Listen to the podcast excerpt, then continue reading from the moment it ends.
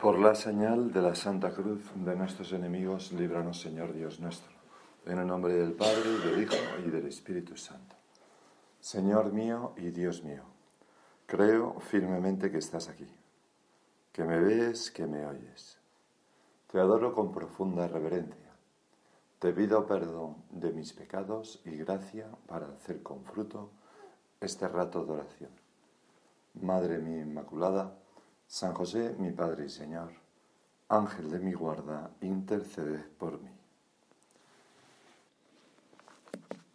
Y hace un par de días estaba, estaba yo eh, pues dando una, una sesión a matrimonios de Alegra en la que se trataba de comentar era el viernes pasado, ¿no? Y había pues bastantes personas allí y, era como un comentario de la Moris Letice. Y concretamente en esa primera sesión, que van a ser varias, vimos el capítulo 4 y más en concreto le dedicamos tiempo al comentario que el Papa hace sobre eh, el, himno a la caridad de los Corintios, de, de la carta de San Pablo a los Corintios. Y cuando preparaba la meditación, he cogido las lecturas y he visto que la segunda lectura de mañana pues es precisamente el, el himno de la caridad de los Corintios, que dice así, Hermanos, ambicionad los carismas mayores, y aún os voy a mostrar un camino más excelente. Si hablara las lenguas de los hombres y de los ángeles, pero no tengo amor, no sería más que un metal que resuena o un címbalo que aturde. Es que aturde, ¿no? Basta ya, por favor, que alguien calle a ese niño, ¿no? Por favor. Si tuviera el don de profecía y conociera todos los secretos y todo el saber, si, tuviera, si fuera listísimo, si tuviera fe como para mover montañas, incluso la fe, ¿no? Pero no tengo amor, no sería nada. Si repartiera todos mis bienes entre los necesitados, si entregara mi cuerpo a las llamas, pero no tengo amor, de nada me serviría. O sea, nosotros, Señor, pues hemos entregado todo. Nos hemos entregado a nosotros, nuestro cuerpo, nuestra alma, todo nuestro tiempo, a la gente que nos necesita. Pues si no tuviéramos amor, de nada nos serviría. Son palabras realmente fuertes. Y entonces San Pablo empieza a decir, el amor es paciente, es benigno, el amor no tiene envidia, no presume, no se engría, engríe, no es indecoroso ni egoísta, no se irrita, no lleva cuentas del mal, no se alegra de la injusticia, sino que goza con la verdad. Todo lo excusa, todo lo cree, todo lo espera, todo lo soporta. El amor no pasa nunca. Las profecías, por el contrario, se acabarán, las lenguas cesarán, el conocimiento se acabará, porque conocemos imperfectamente e imperfectamente profetizamos. Mas, cuando venga lo perfecto, lo imperfecto se acabará. Todo lo que no es amor es imperfecto, escoria. Bueno, algunas cosas no son escoria, son necesarias en esta vida, ¿no? El resto de las virtudes, pero, pero desaparecerán. Son, mm, son necesarias en una etapa provisional de nuestra vida, porque en el cielo ni habrá fortaleza, ni fe, ni esperanza, ni diligencia, ni sinceridad, solamente habrá amor.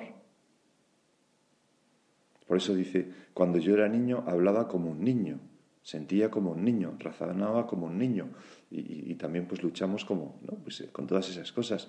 Pero cuando me hice un hombre acabé con las cosas de niño. Cuando lleguemos al cielo, pues todo aquello lo único que permanecerá es el amor. Ahora vemos como en un espejo, confusamente.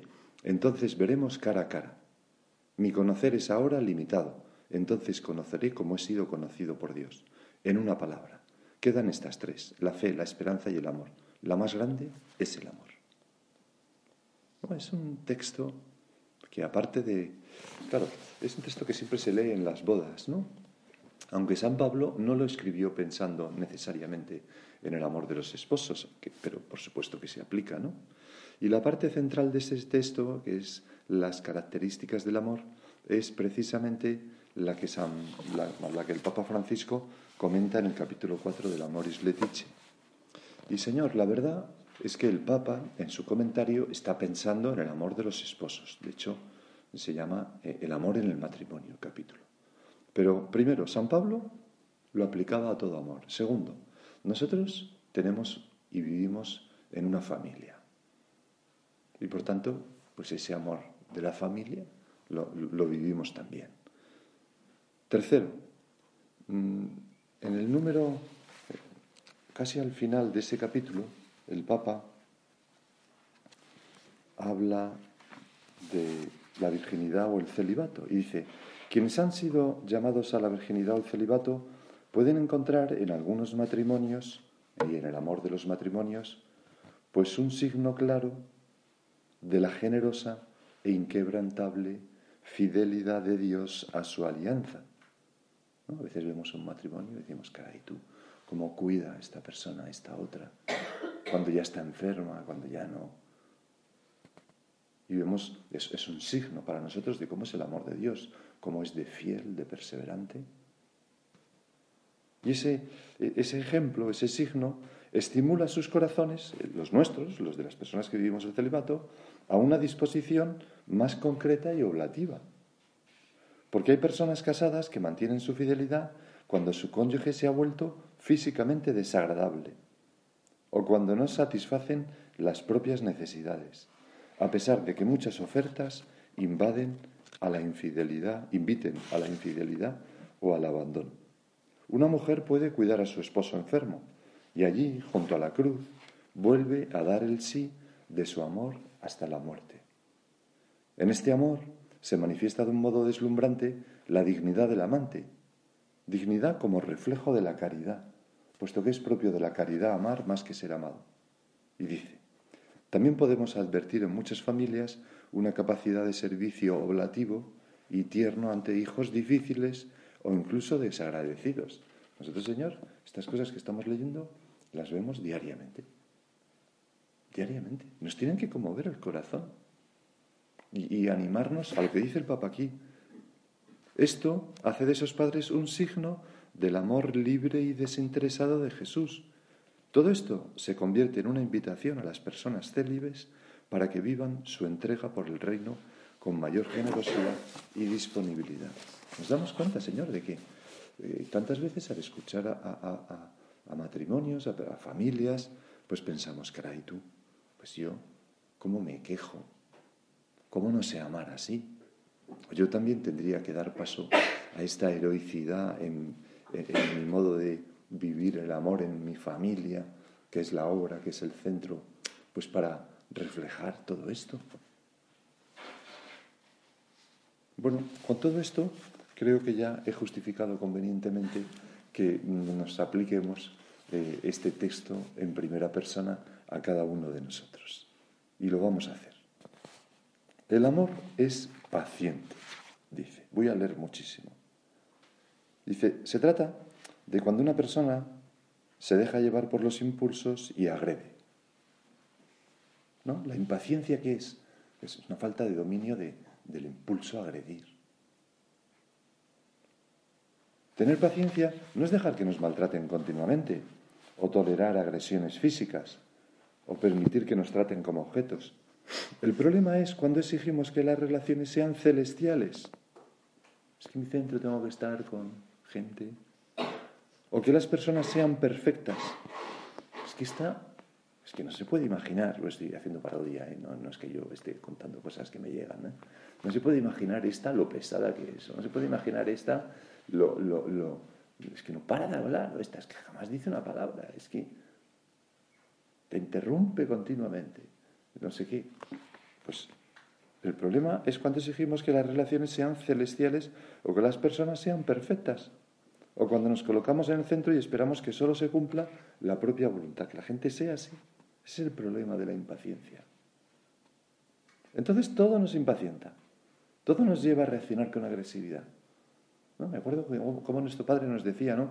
que, si, que si alguna vez pensamos que, o abundan las contradicciones, pues eh, pensemos si no nos falta espíritu de sacrificio. Pues a veces, cuando en la fraternidad nos parece que todo el mundo es me impacienta todo el mundo, como dice una hermana mía, ¿no? A mí lo que me cansa es la gente.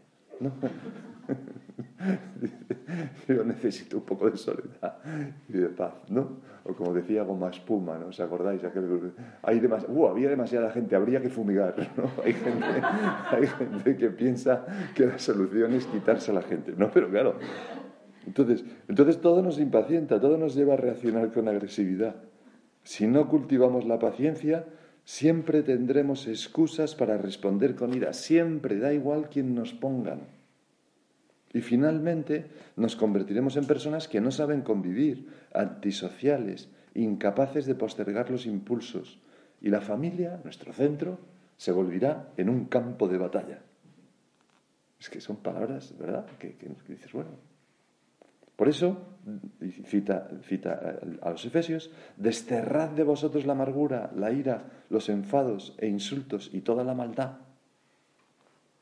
Nuestro padre en aquel tono de conversaciones, en aquella entrevista, me parece que era con Peter Forbach, pero no estoy seguro, le preguntaban algo sobre, no, o, era en Telva a lo mejor, Escoba, ¿no? Cuando esto, pero eh, eh, le preguntaban algo así como acerca de los matrimonios, que qué diría a los que están, eh, no se llevan muy bien, tal. Y entonces decía, si alguno dice que no puede aguantar esto o aquello, que le resulta imposible callar, está exagerando para justificarse.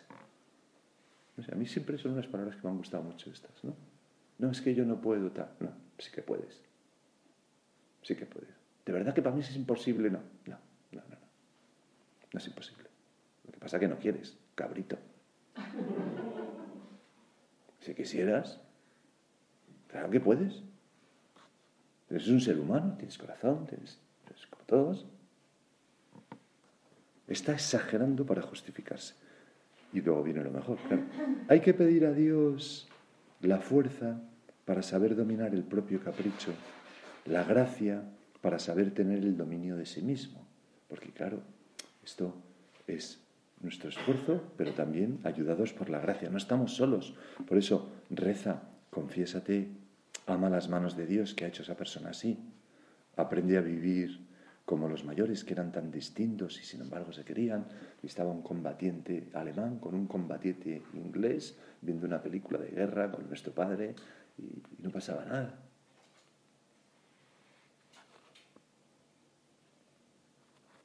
El otro, dice el Papa, también tiene derecho a vivir en esta tierra junto a mí, así como es. No importa si es un estorbo para mí, si altera mis planes, si me molesta con su modo de ser o mis ideas, si no es todo lo que esperaba. Es que, Señor, estoy pensando, no importa si altera mis planes. Yo he vivido con una persona que es un genio totalmente, es un genio de la ciencia, pero es la persona más caótica y despistada que, no os podéis ni imaginar cómo es. Por ejemplo, situaciones que yo he vivido por. Están eh, en, una cena, tal, no sé qué, y entonces coger un plato llano, la, taza de consomé y decir, bueno, ¿habéis visto la película? Es impresionante, pero no sé qué, ¿qué haces? ¿Qué haces? Derrama toda la... Te, lo coges, se le cae la jarra, se rompen añicos, tal. Bueno, todo así, ir a buscarlo porque se ha perdido en la ciudad, en Madrid, pero ¿dónde está el Bronx? Entonces, claro, leía esto y dice, no importa si, es, si altera mis planes. Claro, hay gente que, que todos somos un poco así, ¿no? El amor tiene siempre un sentido de profunda compasión que lleva a aceptar al otro como parte de este mundo, como es. Como tú lo has hecho, Señor. También cuando actúa de un modo diferente a lo que yo desearía, o de un modo diferente al resto de millones de personas. Porque hay gente singular, verdaderamente, ¿no? Pues Señor, ayúdanos a ser pacientes. El amor es benigno. Claro, eh, explica en, esta otra característica el Papa que, esto se, refiere a, las cosas externas, o sea, es, es servicial, se traduce, ¿no? Sea, que el amor no es solamente algo interior, sino que se manifiesta en obras. Entonces, dice, indica que el amor beneficia y promueve a los demás, por eso se traduce como servicial. En hebreo, amar significa hacer el bien. Así, nos permite experimentar la felicidad de dar, de donarse sobreabundantemente, sin medir, sin reclamar pagos, por el solo gusto de dar y de servir. O sea, que el, amor es benigno significa que la fraternidad pues no es un sentimiento, Señor, un eslogan, mucho menos. unas palabras bonitas tampoco. No es una amistad solamente, sino que es más, ¿verdad? Porque los amigos los elegimos y las personas con las que vivimos no las elegimos. Y, la amistad se manifiesta, la, fraternidad, el amor verdadero se manifiesta pues en pequeños gestos de servicio, desde subir un paquete de Amazon, ¿no? que le han traído a, la persona. Me estoy riendo porque yo he pedido a Amazon hace unos días una pesa de 12 kilos. Y, digo, bueno, que le toque subir, se va a acordar de mí ¿no? cuando llegue para una cosa de la espalda. ¿no? Bueno, pues, eh, pues desde subir un paquete de Amazon hasta cosas tan bonitas que, que, a veces vemos y hacemos, Señor, con tu gracia, pues de, de un servicio gordo. Yo ahora me he quedado sin coche porque le han pegado un golpe y tal, una historia. Y, entonces, bueno, pues hay uno de mi casa que me ha dejado, no, no te preocupes, tal, y me decía, no, lo voy a necesitar, tal. Pero llegó el día y dice, ah, me da igual, tal, no te preocupes, úsalo. Y ahora me he enterado que cogió un autobús. ¿No? Es una persona de, de setenta y tantos años. O sea, los actos de servicio, el amor no es un sentimiento. El amor no tiene envidia. Qué importante, ¿no? En el amor no hay lugar, dice el Papa, para sentir malestar por el bien del otro.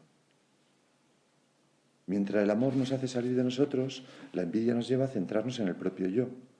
El verdadero amor mm, valora los logros ajenos y procura descubrir su propio camino para ser feliz dejando que los demás encuentren el suyo.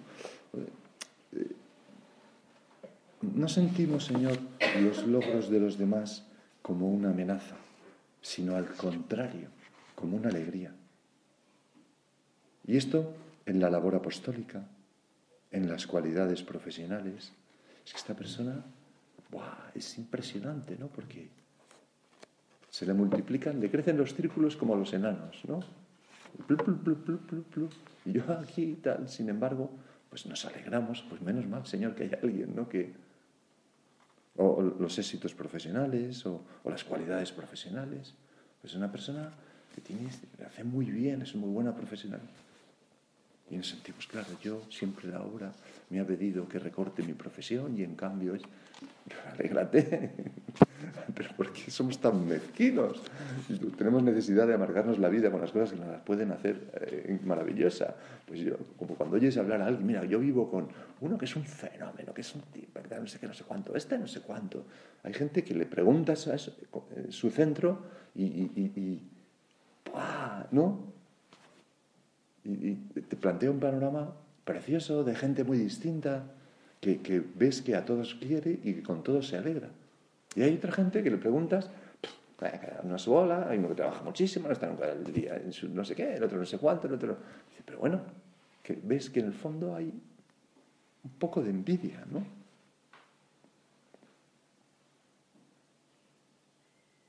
Miramos a los demás como Dios Padre, con orgullo.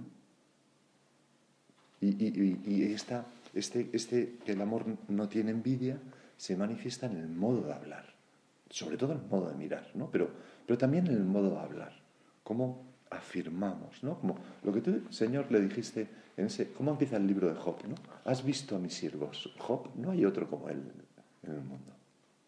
Pues con, con ese orgullo de, con que Dios nos ve, pues nosotros vemos a los demás y hablamos de los demás. El amor, esto es imposible dar esto, no me va a dar tiempo. El amor no presume no se engríe. Qué cosa tan bonita, ¿no? No hablamos mucho de nosotros mismos, no nos ponemos en el centro de todas las conversaciones, desechamos la obsesión por mostrar lo que hemos hecho bien, las cualidades que tenemos, hacemos las cosas pues, sin alardes. Decía nuestro Padre, hijas e hijos míos, no es mía la comparación, la han usado los autores espirituales desde hace más de un siglo. No vayáis a hacer como esas gallinas que apenas ponen, un huevo, atronan cacareando por toda la casa. hay que trabajar, hay que desempeñar la labor intelectual o manual y siempre apostólica, con grandes intenciones y grandes deseos, que el Señor transforma en realidades de servir a Dios y pasar inadvertidos. Y a veces, Señor, a nosotros nos puede ocurrir lo contrario. Dice el Papa una cosa muy interesante en este punto, y es que a veces los supuestamente más adelantados dentro de su familia se vuelven arrogantes e insoportables. ¿No? El, que, el que hace alarde, el que se engrandece, el que echa en cara que los demás no hacen como él, humildemente hacer la corrección fraterna y ya está. Pues ese es arrogante. Nosotros, ¿no? Eh, a veces, Señor, nos creemos mejores, más santos y despreciamos a, o, tratamos con cierta arrogancia, con cierto desdén a esa persona que vemos, pues vemos lo que sea, ¿no? Y, y nos equivocamos de pe a pa, porque es al revés, claro. Para poder comprender, disculpar o servir a los demás de corazón, es indispensable sanar el orgullo y cultivar la lógica la, y cultivar la humildad. La lógica del amor cristiano no es la de quien se siente más que otros, sino que el que quiera ser el primero entre vosotros, que sea vuestro servidor. Pues la humildad, qué importante. Luego dice San Pablo que el amor no es indecoroso, a veces se traduce con que no obra con dureza, que es toda, todo el campo de la amabilidad. La amabilidad el, decir las cosas con amabilidad, el tratar a los demás con cortesía, en cuidar nuestros ademanes, no ir corriendo, no ir haciendo ruido, no pegar portazos, no, todo ese campo de, pequeñas, de la modestia, ¿no? de, pequeñas cosas que, que hacen nuestra vida, pues que nuestra vida no pinche a los demás, que no sea indecorosa. Y, es parte importantísima de, la sociabilidad, de la educación, de la buena educación, las buenas maneras. Es lo que hay que hacer con los niños pequeños, ahí es, esto, educarlos. Porque si no, no los querrán y no tendrán una buena vida. Dicen los, los psicólogos ¿no? que de los 0 a los 4 años lo único importante con los niños es enseñarle a jugar y que socialicen. Porque si no lo aprenden ahí, ya no lo aprenderán. Espero, Señor, que lo hayamos aprendido nosotros, ¿no? Porque estas cosas de los psicólogos son siempre un poco dramáticas y, deterministas, ¿no? De cero a cuatro años, y si no, ya imposible. Dios mío, estamos rodeados de gente que es incapaz de hacer nada, ¿no? Porque, según ellos, ¿no? menos mal que no tienen razón, ¿no? Eh, del todo. Bueno, pues, y dentro de la amabilidad, pues se encuentra, pienso yo, pues las miradas amables, como dice el Papa, y los piropos, ¿no? Decir cosas, ¿no? Y esto lo has hecho muy bien. Oye, qué, qué bien, qué bonito aquello. Qué chulo esto que has contado. Qué... No sé por qué hay personas que tienen como, como una, un repelús a, decir un piropo a nadie, ¿no? Y son, son, es una limitación, ¿no? Afectiva. No, no sé por qué es, pero... El que ama es capaz de decir, dice el Papa, palabras de aliento que reconfortan que fortalecen, que consuelan, que estimulan. Por ejemplo, Jesús decía a las personas, ánimo hijo, qué grande es tu fe, vete en paz, no tengas miedo, levántate. En la familia hay que aprender este lenguaje amable de Jesús. Pues un, punto. Luego dice San Pablo eh, que el amor no es egoísta. Me olvida el folleto. ¿no? Eh, hay un folleto el otro día que me trajeron de, escrito pues, pues, para niños, tal, de, cómo ayudar a los demás. ¿no? Entonces, el, folleto son como máximas muy bonitas, con dibujitos, muy chulo. Y entonces la primera es, lo primero para querer a los demás es que te tienes que querer a ti mismo, ¿no? Es una cosa que todos los psicólogos dicen y que debe ser verdad. Yo no digo que no sea verdad, ¿no? por supuesto. Pero mm, pero cuando habla aquí de que el amor no es egoísta, no busca el propio interés, habla del desprendimiento. El Papa dice, dice una cosa, dice, hay que evitar darle prioridad al amor a sí mismo como si fuera más noble que el don de sí a los demás. Una cierta prioridad del amor a sí mismo solo puede entenderse como una condición psicológica, para estar sanos, ¿vale? En cuanto quien es incapaz de amarse a sí mismo encuentra dificultades para amar a los demás. Pero el mismo Santo Tomás de Aquino ha explicado que pertenece más a la caridad querer amar que querer ser amado. Y que de hecho las madres, que son las que más aman, buscan más amar que ser amadas. O sea, claro que nos tenemos que querer, tenemos que estar psicológicamente sanos, no nos podemos despreciar, tenemos que tener autoestima, sí, tal. Pero el amor no es egoísta, no busca el propio interés, busca el bien de los demás, en las tertulias, en las comidas, en los encargos, en la vida de familia, en todo. Va buscando servir, que los demás estén bien, que yo sea el último en todo menos en el amor, ponerme en último lugar, ponerme en el suelo para que los demás pisen. Todo lo que nos dijo nuestro Padre. Hombre, si yo esto lo hago porque me considero que soy basura y no merezco nada más que me pisoteen, pues vete a un psicólogo y que te cuide, y que te enseñe y que... Más sí, pues eh, claro, eso no es así. Yo no soy lo peor, soy una un hijo de Dios, como todo, como los demás que están a mi alrededor. Pero el que eso el amor, lo dice San Pablo, no, es egoísta. El amor no se irrita. Algo interior, ¿no? Es esa agresividad, pero como, como mira al interior. ¿No? No voy dándole. Es que tal, el regomello que dicen los de eh, Granada, me parece, ¿no? Tenía un regomello, sabe, por dentro pues íbamos diciendo el chiste del gato, ¿no? Pues se mete usted el gato, ¿os acordáis, no? Es una película que tenemos, que hay gente que tenemos en la cabeza que, que dice, hombre, que no, que, no, que estás fuera de la realidad, que no es así. Nuestro padre decía, no queráis mal a nadie, nunca. Criar mala sangre solo lleva desgracias. Hay que saber perdonar, que es lo siguiente, ¿no? Que dice San Pablo, no lleva cuentas del mal que hace referencia al perdón. Después, si algunos dice que es heroísmo, os reís. Es una cosa estupenda. ¿Acaso no nos perdona el Señor cuando le ofendemos? ¿Cómo lo vamos a, a perdonar nosotros? Señor, ¿cómo no vamos nosotros a, vivir esto que es lo siguiente, ¿no? No lleva cuentas del mal. No, queremos ser como el hijo mayor de la, de la parábola del hijo pródigo, ¿no? Que estaba irritado, dice, y, no era capaz de dar paso al perdón, estaba criando mala sangre. Por eso, qué importante es aquello que dice un salmo, no, no os acostéis estando enfadados. Una, persona de casa me lo decía, ¿no? una, de la obra, una chica, una, una, chica ¿no? que ya tiene bastantes años, ¿no? pero decía que, que ella no podía acostarse y si había tenido un pequeño roce con otra del centro, que no podía acostarse. No, no, dice, no, no es virtud, don José, es que no me puedo dormir.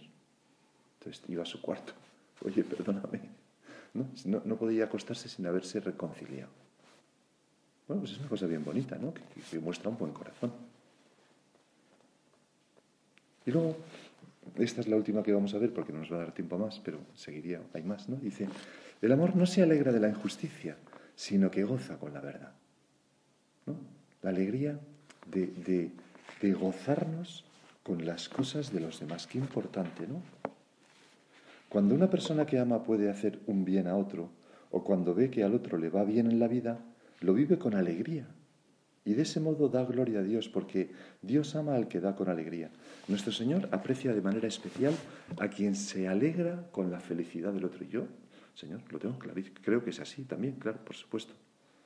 Que tú te debes alegrar de una manera especialísima con quien disfruta con la alegría, con las cosas de los demás.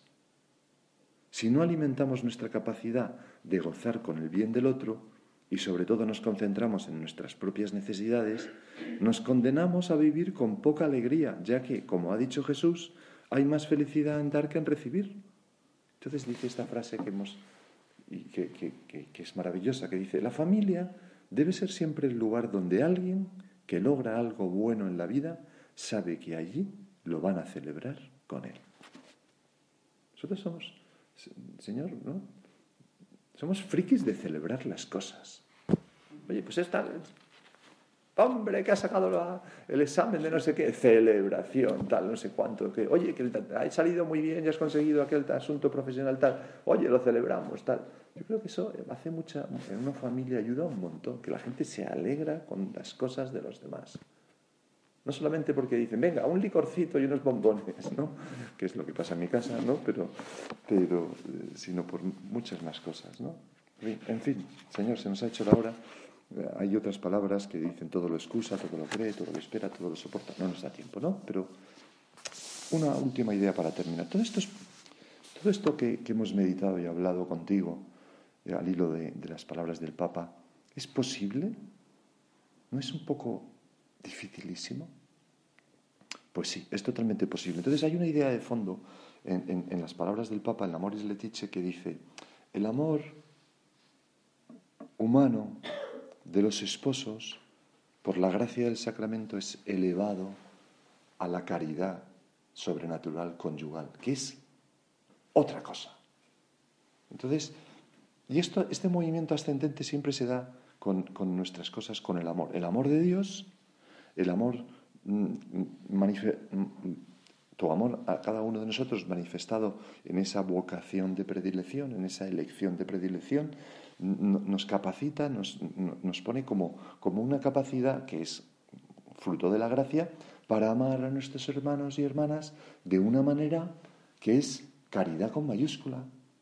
Que, y nosotros hacemos nuestro esfuerzo, es lo del buen vino de las, de las bodas de Cana. Nosotros llenamos hasta el borde las tinajas de agua de nuestros esfuerzos por amar así.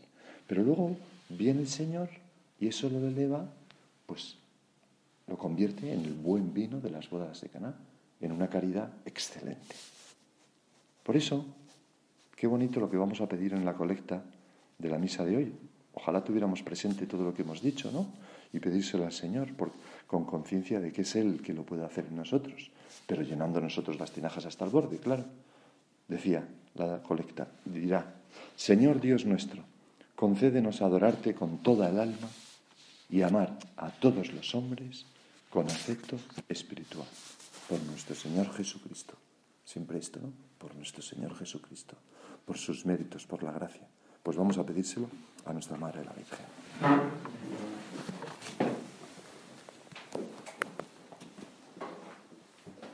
Te doy gracias, Dios mío, por los buenos propósitos, afectos e inspiraciones que me has comunicado en esta meditación.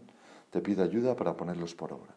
Madre mía Inmaculada, San José mi Padre y Señor, Ángel de mi guarda, intercede por mí.